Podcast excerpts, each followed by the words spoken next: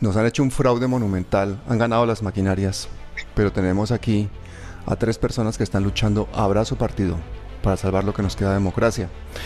Empecemos por Lucho Spitia. Lucho, cuéntanos, ¿cuáles son tus impresiones? Seguimos eh, fallando en, la confiabilidad de las personas de, no valorar su voto y no saber qué pasó con el voto. Eso es importante que la ciudadanía sepa qué pasó con su voto. Se los fácilmente se, se va trasteando para otro sitio y no importa. Eh, falló, falla también los partidos políticos que no se, no se preparan para cuidar el voto. No está bien que le hayan ocultado, por ejemplo, las, las, las cifras al país de cuánta gente no, no, no fue efectiva la inscripción ni, del traslado de ciudad y cosas por el estilo. La gente se sorprendía a, última hora de que tenía, tenía que devolverse al sitio anterior a votar y eso afectó especialmente a la gente en el exterior. Eh, por supuesto, aquí, aquí, aquí en Colombia también. Y curiosamente la fiscalía dice que no hubo ataques. Si no hubo ataques, entonces esta vez a quién le echan la culpa. Nos deben una explicación. el registrador dice que hubo ataques cibernéticos, la, la, fiscalía dice que no los hubo. Kate, y en cuanto a la empresa Ingenial, con la que tú has luchado a brazo partido también, porque tú has estado eh, inscribiendo a cientos y cientos de testigos, ¿cuál es tu conclusión respecto a esta empresa? Para mí es un caballo de Troya, no, no está acompañando al pacto histórico.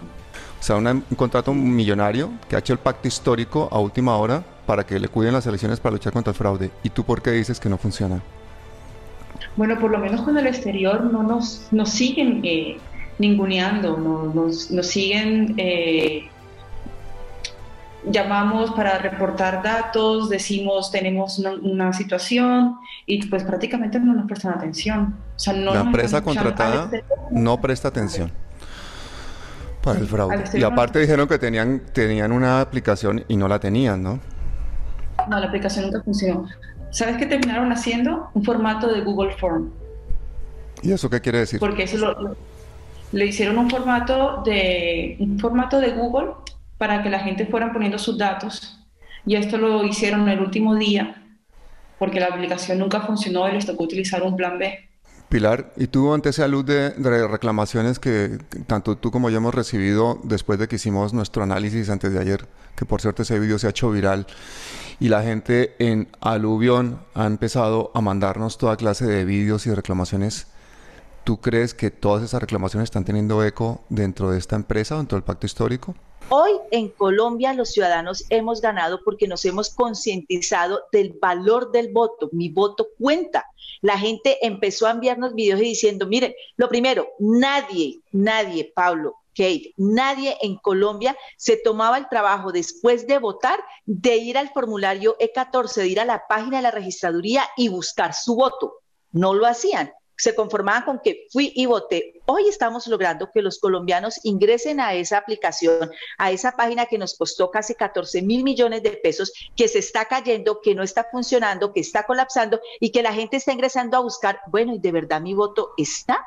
Y cuando la gente entra y se da cuenta que su voto no está, que no aparece, está logrando lo que no hemos logrado de verdad en muchísimos años. Yo diría que en más de 60, en 100 años de historia política reciente de este país. Y es que la gente se concientice de manera real y sienta que lo robaron. Yo te veo con una camiseta muy bonita que pone Busco mi voto, registrado renuncia. Cuéntanos qué es esa campaña. Mire, nosotros estamos buscando que la gente ingrese a divulgación E14, página de la registraduría, registre los datos de su certificado electoral y confirme por sí misma si su voto cuenta o no cuenta. Si su voto no cuenta, es una forma en que nos están silenciando a los ciudadanos y están eligiendo por nosotros. Cuando yo salgo a votar, salgo con mi voto, yo voy y deposito mi voto, estoy ejerciendo el derecho de elegir a mí la registraduría hoy me está quitando ese derecho porque mi voto no aparece en, ese, en esa mesa de votación. Como quien dice, María El Pilar Aguilar fue y votó y su voto no cuenta, se lo ponemos a otra persona. Les voy a explicar cómo hacen ustedes para verificar si su voto realmente fue efectivo o no.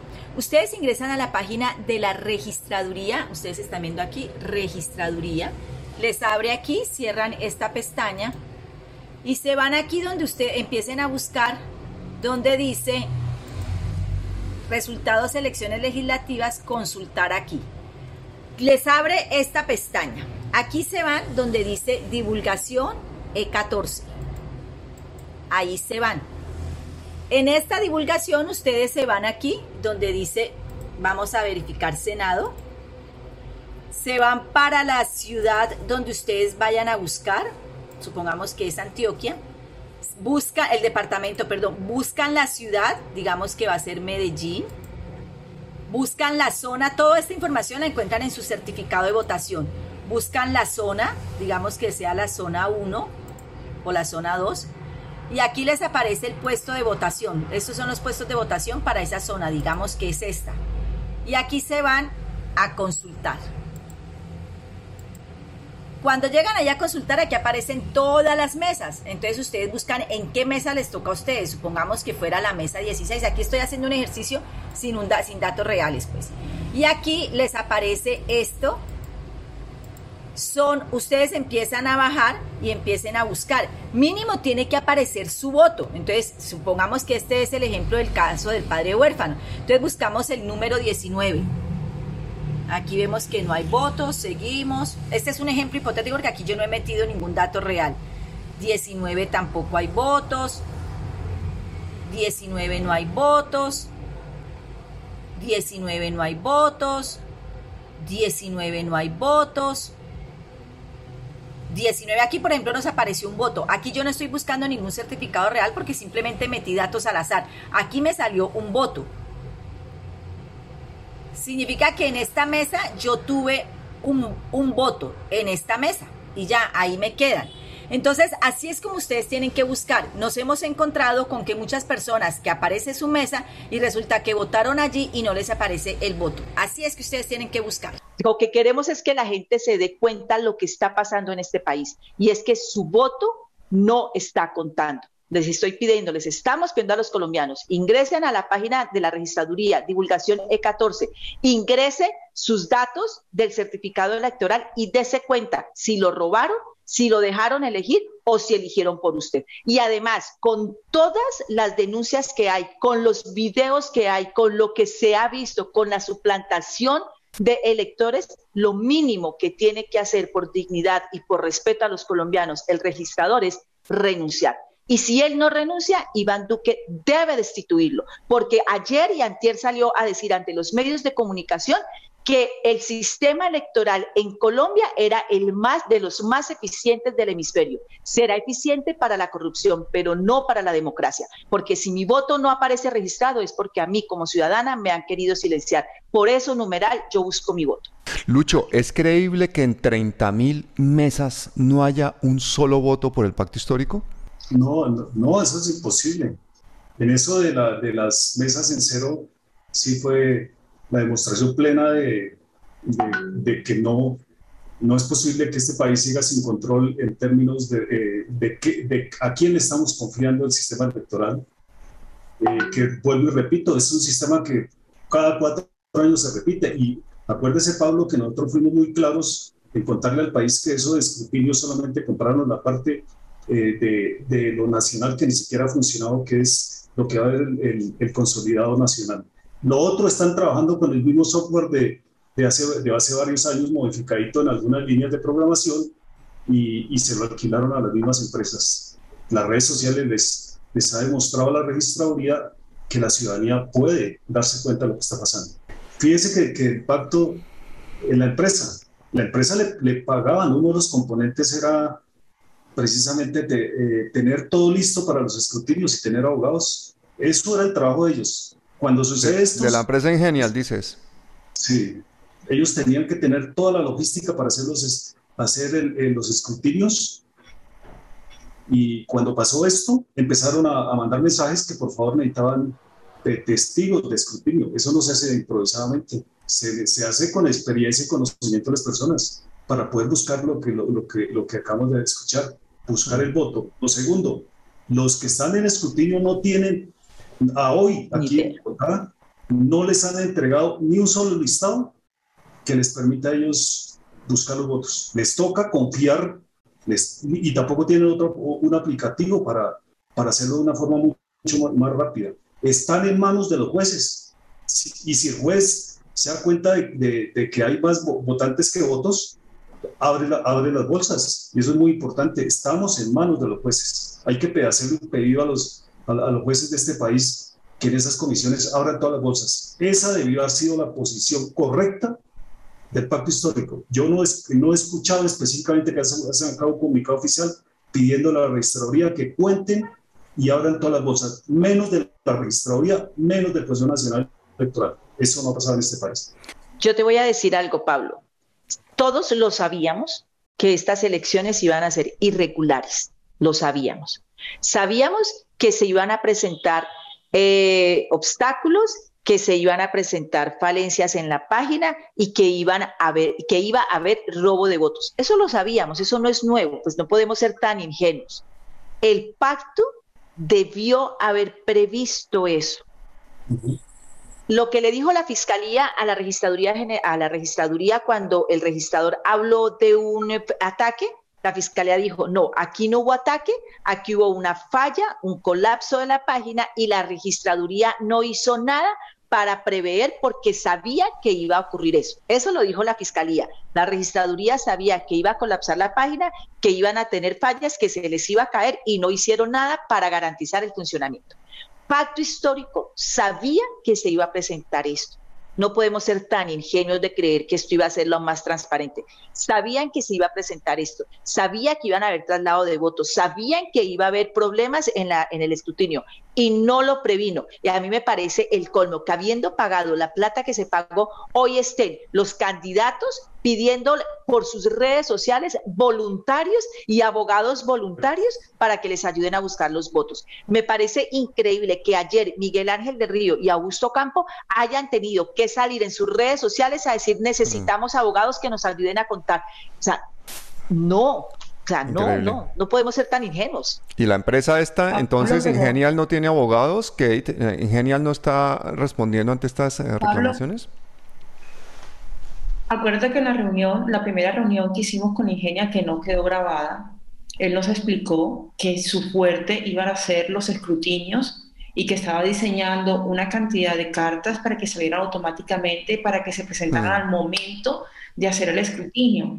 Pero, ¿y qué pasó con los testigos? Porque si ahora, ahora María del Pilar está explicando lo que están haciendo Gusto Campo y Miguel Ángel del Río, entonces, ¿dónde están los, los testigos que en principio tienen que estar inscritos y listos para presentar las reclamaciones?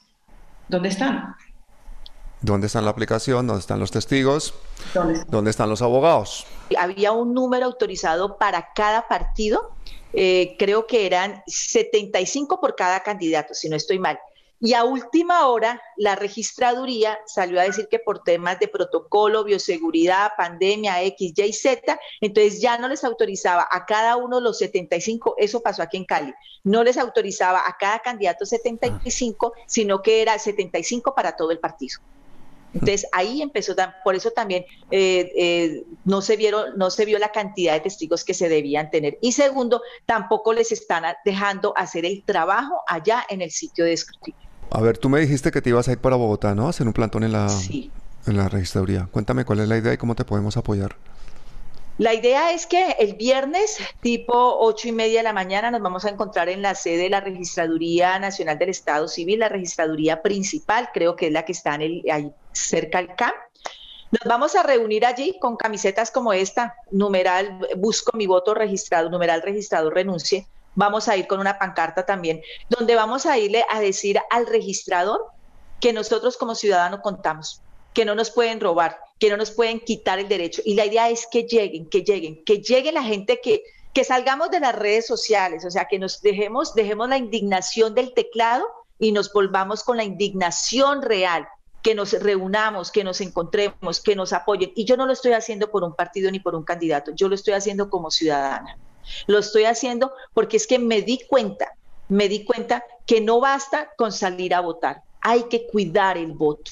Y nosotros como ciudadanos no nos hemos dado cuenta que no estamos cuidando ese voto, que se lo hemos confiado a la registraduría sabiendo que la registraduría es la que elige. Hoy tenemos que decirles a ellos porque tenemos una nueva jornada electoral el 29 de mayo. Y si hoy, en estos dos meses, no le damos a entender a la registraduría que vamos a defender con los dientes nuestro voto, el 29 de mayo nos lo van a quitar. Yo cuento como ciudadana y lo que busco es que todos los ciudadanos indignados y que han enviado videos y que están eh, pendientes, pues que nos acompañen a las ocho y media de la mañana en la registraduría del Estado Civil en Bogotá, nos acompañen a decirle al registrador que contamos como ciudadanos. Aquí estamos. Gente de Bogotá y alrededores, la cita está clara frente a la registraduría el viernes a las ocho y media de la mañana. Y a todos los que no podemos asistir, movamos estos dos numerales, busco mi voto y numeral registrador renuncie. Y yo creo que es el momento de que realmente mostremos nuestra indignación más allá de las redes sociales. Yo creo que los partidos se están acomodando ya a rescatar unos cuantos curules y no hay un pronunciamiento que cuente todo, todas las mesas, todas las bolsas. De eso es eso debe cambiar en el país. Debe contarse todas las bolsas en escrutinios, así como lo hace cualquier país. La prisa no nos lleva a un buen destino. Tenemos que contar y se tendrán que preocupar los senadores eh, que a los cuales estuvieron cerquita a, obtener su curul porque no les contaban todas las bolsas. Estamos en manos de los jueces y vuelvo a hago el llamado a los jueces para que nos hagan el favor, nos abran todas las bolsas, dado una duda y de lo que está pasando. Y con lo que dijo el informe preliminar de la misión de observación electoral, al decir que estas habían sido las elecciones más pacíficas, más pluralistas y más tranquilas, pese a que evidenciaron que vieron ellos mismos que había compra de votos en las poblaciones más vulnerables, pues a mí lo único que me, que me da a pensar es que quisieron dar un contentillo. Aquí estamos, vamos a decir que hubo algunos problemitas, pero el resto todo está bien para quedar muy bien con el gobierno nacional. Y lo que hicieron fue eso, se acomodaron y realmente si una misión de observación electoral ve en tiempo real que hay compra de votos, porque se queda callado y porque espera después de hacer un informe y adiós, pies en polvorosa como decía mi abuela y chao. Ahí les dejamos el polvero. Pablo, yo la verdad es que no sé por qué perdemos el tiempo y la confianza en gente, en, entes externos. O sea, ya tenemos que tomar responsabilidad de, nuestra, de la propia situación que está ocurriendo en, en nuestro pueblo. O sea, yo como colombiana del exterior estoy tomando responsabilidad de lo que está pasando en mi consulado. Y así tiene que tomar responsabilidad cada persona en cada ciudad. Ya dejemos de creer en mesías que nos van a salvar. Lo mismo pasó en el paro. Estábamos desesperados porque llegaron las CIDH. ¿Qué pasó? Fue, estuvo, hizo un informe y que le dijeron muchas gracias. Y ya está, y ahí quedó. O sea, ya olvidémonos que, que existe un exterior, tomemos responsabilidad y hagamos responsables a los que tenemos que ser responsables. ¿Por qué sigo con el tema de que deben de abrir todas las mesas? Es la, la salida inteligente, racional de, de, lo que pasó. Hay que, hay que ir a abrir las bolsas. Y hay que abrirlas para el bien del país y de la, y de la democracia. O sea que una diferencia de más del 10% en la votación entre Senado y Congreso sería suficiente para obligar hacer un recuento total de los votos, bolsa por bolsa. Estamos de acuerdo. Legalmente. ¿Y por qué no se y por qué no se hace? Porque no, no existe la posibilidad de que los partidos reclamen seriamente sobre ese tema. Es un listado que ya debería estar sobre la mesa de parte de la, de la empresa Ingenian diciéndonos qué detectó a nivel del país y, y cada departamento. Y haciendo reclamos. ¿Qué mensajito le podemos mandar a los de a los de Ingenial, Kate? que queremos verlos cumplir, trabajar y que se vean los resultados que ellos mismos prometieron que iban a dar. Y dijeron que iban a dar vigilancia, eh, que iban a hacer esto que está diciendo Lucho, mirar, mirar esos comparativos, esas matrices y, y sacar reclamaciones. No entiendo por qué un, un, candidato tiene que mandar un mensaje por Twitter pidiendo ayuda porque no tiene las herramientas suficientes cuando hay una empresa que en principio tiene que proporcionarlas. No lo entiendo. Pilar, de despedida, una llamada de atención a los colombianos, no solamente para que estén contigo en la registraduría este viernes, sino para que no se dejen robar las elecciones presidenciales. No seamos conformistas. En Colombia nos han acostumbrado al vaso medio vacío. ¿Y por qué nos tenemos que conformar con el vaso medio vacío o medio lleno? ¿Por qué no podemos pensar que podemos tener el vaso lleno? Aquí no hay todavía, aquí no tenemos todavía que celebrar no hemos ganado, no hemos renovado. Por el contrario, nos hemos dado cuenta que nos han robado como ciudadanos, que nos han quitado el derecho que tenemos de elegir. Hoy, más que nunca, tenemos que saber quién nos robó nuestro voto, a quién se lo pusieron, por qué me quitaron la posibilidad de sentirme representado o representada. Hoy no podemos continuar siendo conformistas y mucho menos podemos ser acomodados. Hemos vivido 200 años acomodados y conformándonos con lo poquito que podemos ganar. Tenemos la posibilidad de ganar de verdad y ganar de verdad es cambiar lo que tenemos hoy en el gobierno nacional. Pero si nos vamos con que nos conformamos que tenemos 16 y 25 y no importa, pues eh, ahí vamos. No, no. El conformismo nos ha llevado a que nos quiten de frente nuestra posibilidad de elegir. Yo invito a que cada colombiano hoy ingrese al E14, busque su voto y se, da, y se dé cuenta si de verdad usted como ciudadano está siendo respetado o no lo está haciendo. Los ciudadanos tenemos el poder de mover este país. Lo demostramos en el estallido social. Cuatro meses de protesta. Tumbamos un ministro de Hacienda, logramos muchas cosas y redignificamos nuestra dignidad. Pero esa dignidad está otra vez a pique porque nos hemos conformado con un resultado a medias con el que estamos haciendo fiestas.